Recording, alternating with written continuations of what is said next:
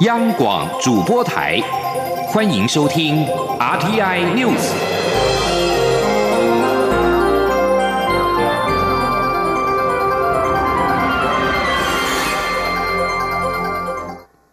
各位好，我是主播王玉伟，欢迎收听这节央广主播台提供给您的 RTI News 新闻。首先带您关注国际焦点。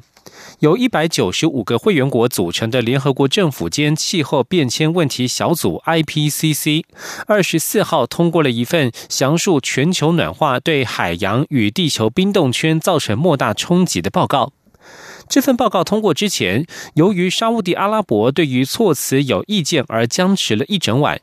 多个消息来源指出，借由质疑联合国其他具指标意义的评估，报告当中强调减少燃烧化石燃料所造成碳排放的必要性。沙漠地阿拉伯蓝组通过供决策者参考的约三十多页摘要，并且逐字逐句审查。联合国政府间气候变迁问题小组在专属官方推特账号发文证实这一项消息，并且将在二十五号公布报告内容摘要。而同样是在联合国的发言场合，美国总统川普二十四号在联合国大会发表演说，他强烈批评中国的贸易陋习，但仍希望两国能够达成协议，终结贸易争端。他同时也呼吁北京当局维护香港的自由与民主生活方式。川普列出一长串他所谓中国的不公平贸易措施。他说，中国拥抱的经济模式仰赖大规模的市场障碍、大量的国家补助、操纵汇率、强制转移技术以及窃取智慧财产，还有大量的商业机密。川普表示，多年来这些陋习受到容忍、忽视，甚至是鼓励，因为全球主义使得世界领袖忽视自己国家的利利益。但是就美国而言，那种日子已经结束了。川普又表示，他的政府正在密切注意中国处理香港危机的方式。他表示，全世界都期待中国政府信守具有约束力的条约，维护香港的自由、法律制度与民主生活方式。即将焦点转回到国内，关注台湾的国际参与。国际民航组织 IQ 大会二十四号开幕，为了抗议台湾因为政治因素无法参与，美国国会四十一位跨党派众议员联名致函美国国务卿蓬佩奥以及运输部长赵小兰，警告北京自私的外交政策恐怕危害数千万旅客的安全。这封联名信函是由众议院国会台湾连线共同主席夏波所领衔，并且由多位国会领导阶层议员联署。联署议员在信中指出，台湾辖下的台北飞航情报区去年提供一百七十五万架次飞机、六千八百九十万人次的旅客服务，而桃园机场去年在国际旅客人数及货运量方面，也分别被国际机场协会列为全球第十一大以及第五大繁忙的机场。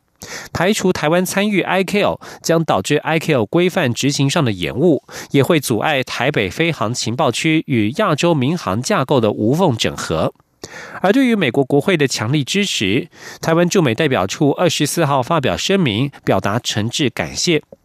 另外，法国国民议会有台小组主席塞沙里尼访问台湾。他在昨天访问立法院时受访指出，他曾经在巴黎动员法国议员支持台湾参与世界卫生大会，也认为台湾应该要有意义的加入国际组织，相信自由会战胜一切。继续关注的是台湾的经济。立法院在二十四号邀请审计部审计长林庆龙报告一百零七年度中央政府总决算以及前瞻基础建设计划第一期特别决算审核情形。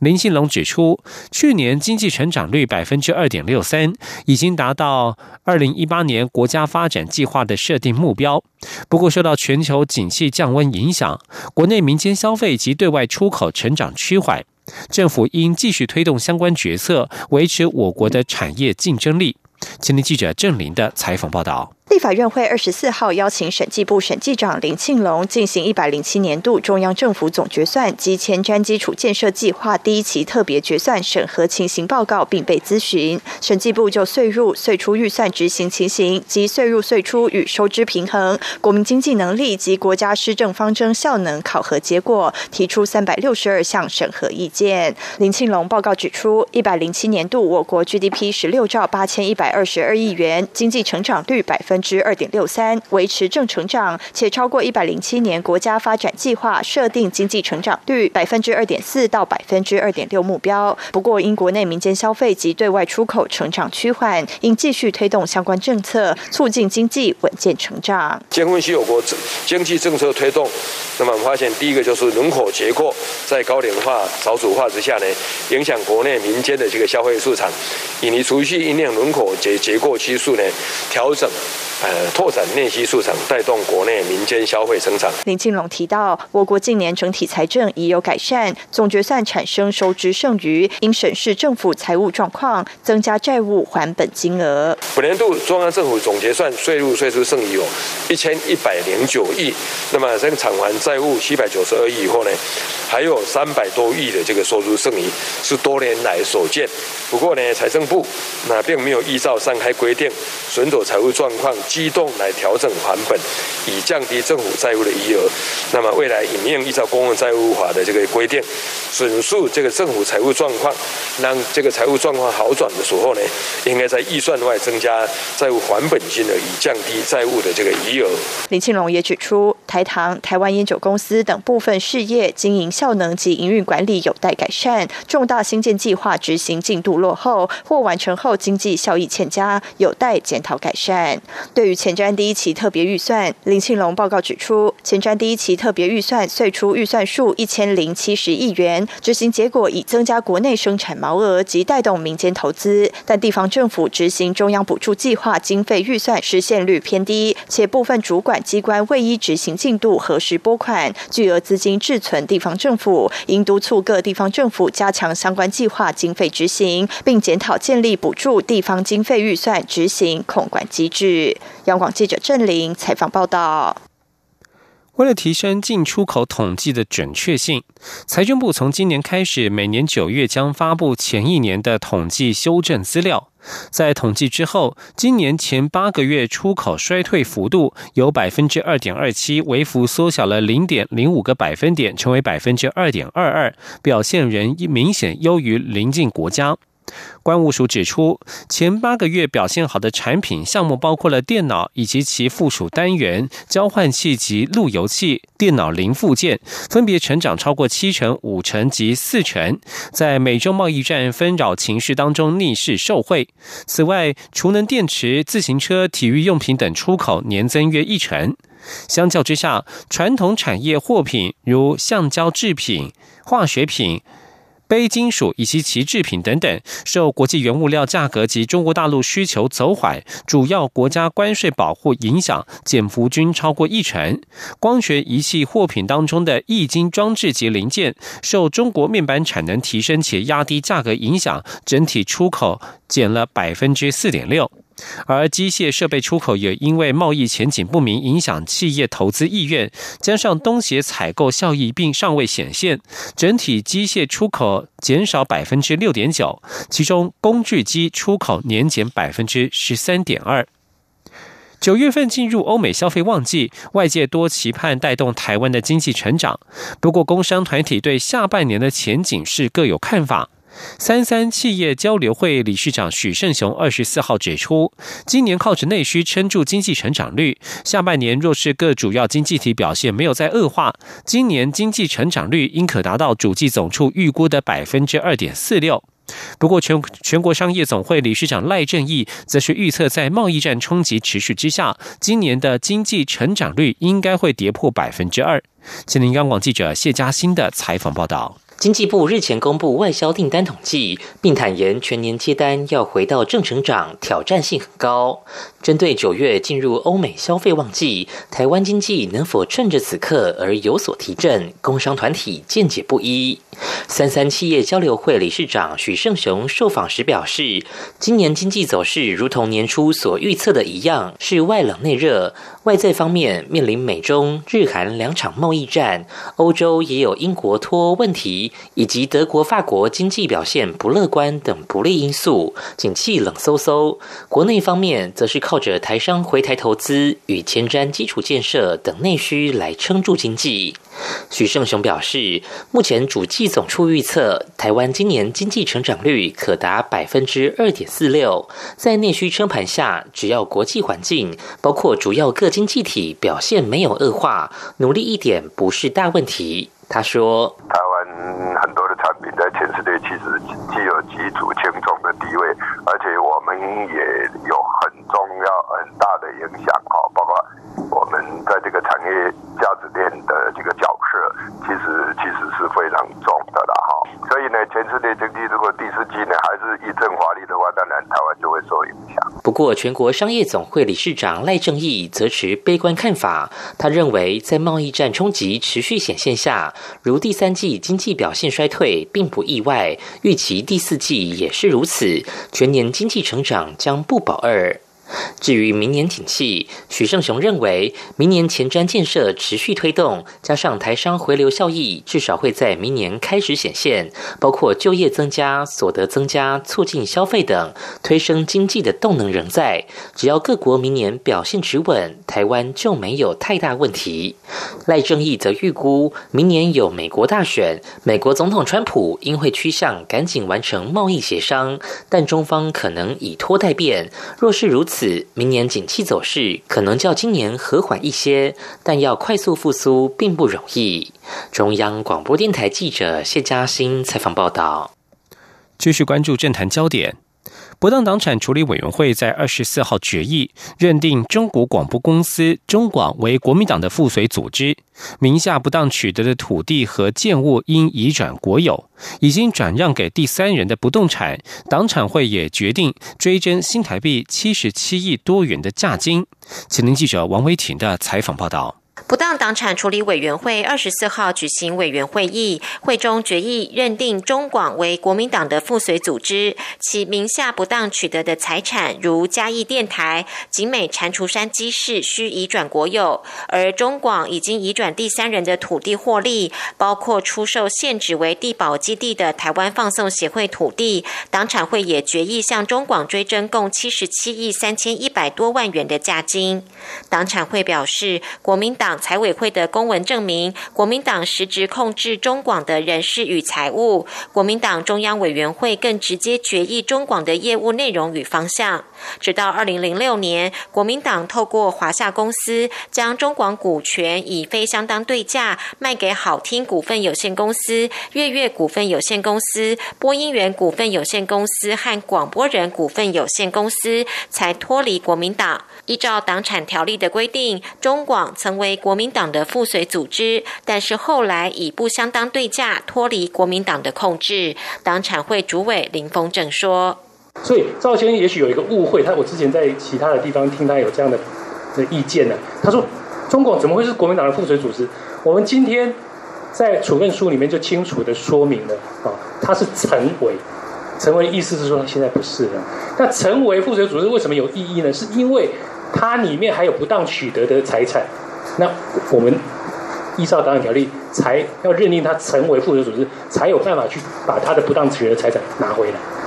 中广出售地保基地获利六十七亿多元，随后购置松江和林森大楼，但是这两栋房产并未列在移转国有的清单中。林峰正表示，中广出售土地后的获利仍留在中广内部，并没有汇出，但后续购置的两栋大楼的程序合法，党产会无法认定是不当党产。林峰正表示，目前中广的经营权还是属于中广董事长赵少康，但日后追征价款时。会把这两栋大楼列为查封。若中广未履行追征，这两栋大楼将被强制执行。另外，林峰正也表示，中广的频道属于公共财，所以并不在党产会的处分范围。未来待中广频道经营执照到期后，是否会收回频道？林峰正表示，由主管机关国家通讯传播委员会决定。中央广播电台记者王威婷采访报道。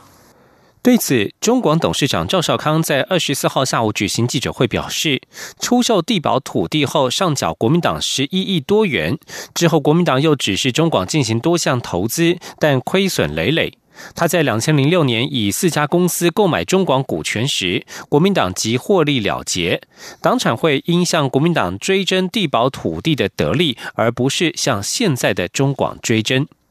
这里是中央广播电台。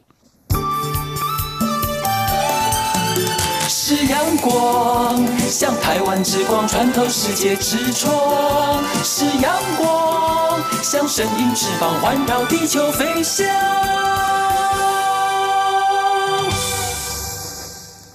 各位好，我是主播王玉伟，欢迎继续收听新闻。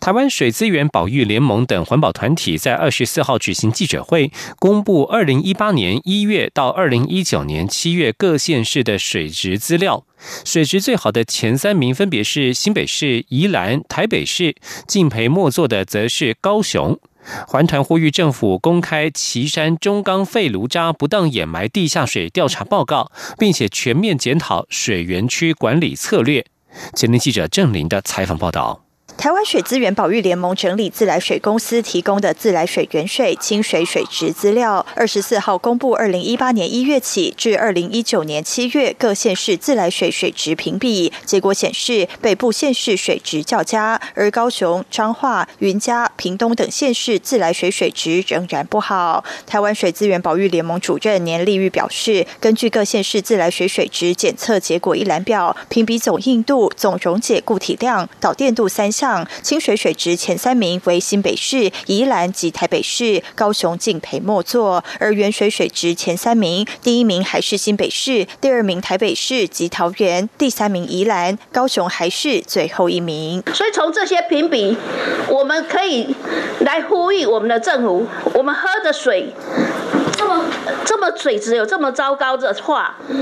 今天你这些盐水经过你这过滤啊，水水厂加很多药，所以我常常会告诉民众说，我们喝的自来水其实是在喝药水。严立宇表示，希望借由统计数据，提醒政府污染产业应该转型，水源区也应定定管理法规。现实政府在县市国土计划中，更应注意自来水保护区的保护与管理。台湾水资源保育联盟理事长陈娇华则表示，自来水。水质差的地区主要是抽取地下水，包括高雄旗山、彰化、云林、屏东等。饮用水质差可能也与中钢废炉渣、垃圾掩埋场渗出水及工厂废水污染地下水有关。因此，要求环保署及环保局善尽水源区管理责任，并公开旗山中钢废炉渣不当掩埋地下水调查报告，全面检讨水源区管理策略。环保署环境卫生及毒化物管理处回应：水源与饮用水水质都必。须符合标准，自来水公司与北水处依照规定抽测结果，合格率高达百分之九十九点九五。至于废弃物掩埋处理、土壤地下水管理等诉求，将请环保署相关处室进一步检讨，思考是否有改善空间。央广记者郑玲采访报道。而水库对于水质也有相当大的影响。为了改善水库优氧化的情况，行政院环保署在二十四号表示，他们引进日本的多层复合滤料水质净化系统，并且改用台湾现地天然材料组成过滤网路，有效吸附河川里的磷物质。目前，高雄阿公店水库和桃园龙潭大池都在新建当中。前天记者肖兆平的采访报道。行政院环境保护署日前对全国水库进行水质监测，不少水库都有优氧化情况。而水库优氧化的关键在于磷的浓度，因为一旦浓度变高，藻类就会大量生长，使水质变差。现行分解磷的做法主要是电解或是加药，但水库上游多是人烟罕至，不可能轻易将装备运到山上处理。为了解决这项问题，环保署二十四号表示，他们引进在日本行之多年的多层复合滤料水质净化系统，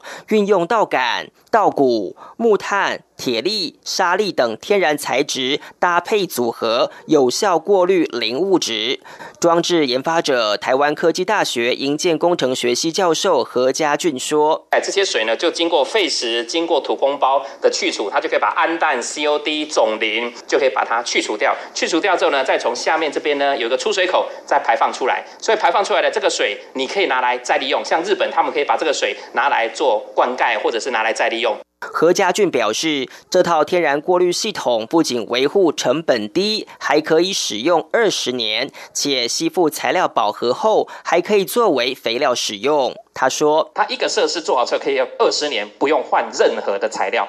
然后大家会想说，那二十年之后呢？这些材料怎么办？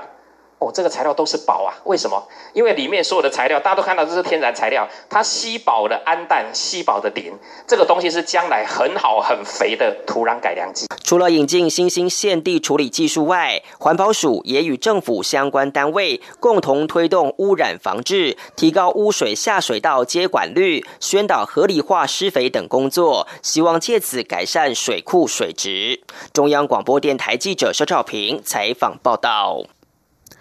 继续关注国庆日的活动筹备规划。